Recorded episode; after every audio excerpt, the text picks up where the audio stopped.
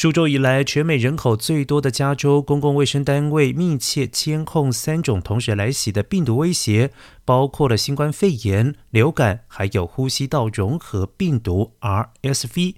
相关单位呼吁民众尽快采取预防措施。加州卫生厅厅长加利也对此表示，在我们追踪阳性率、肺水监测、临床监测、住院治疗等数据。都看见这三种疾病增加的趋势。值得关注的是，RSV 来势汹汹，该疾病会导致幼儿以及老年人重症死亡。目前，一些医院已经出现了儿童病床短缺的情况。而根据洛县十五号报告称，有工作人员照护的儿科病床平均日住率为百分之六十四，高于十一月一号的百分之六十。儿科交互病床平均日住率为百分之七十五，高于之前的百分之六十七。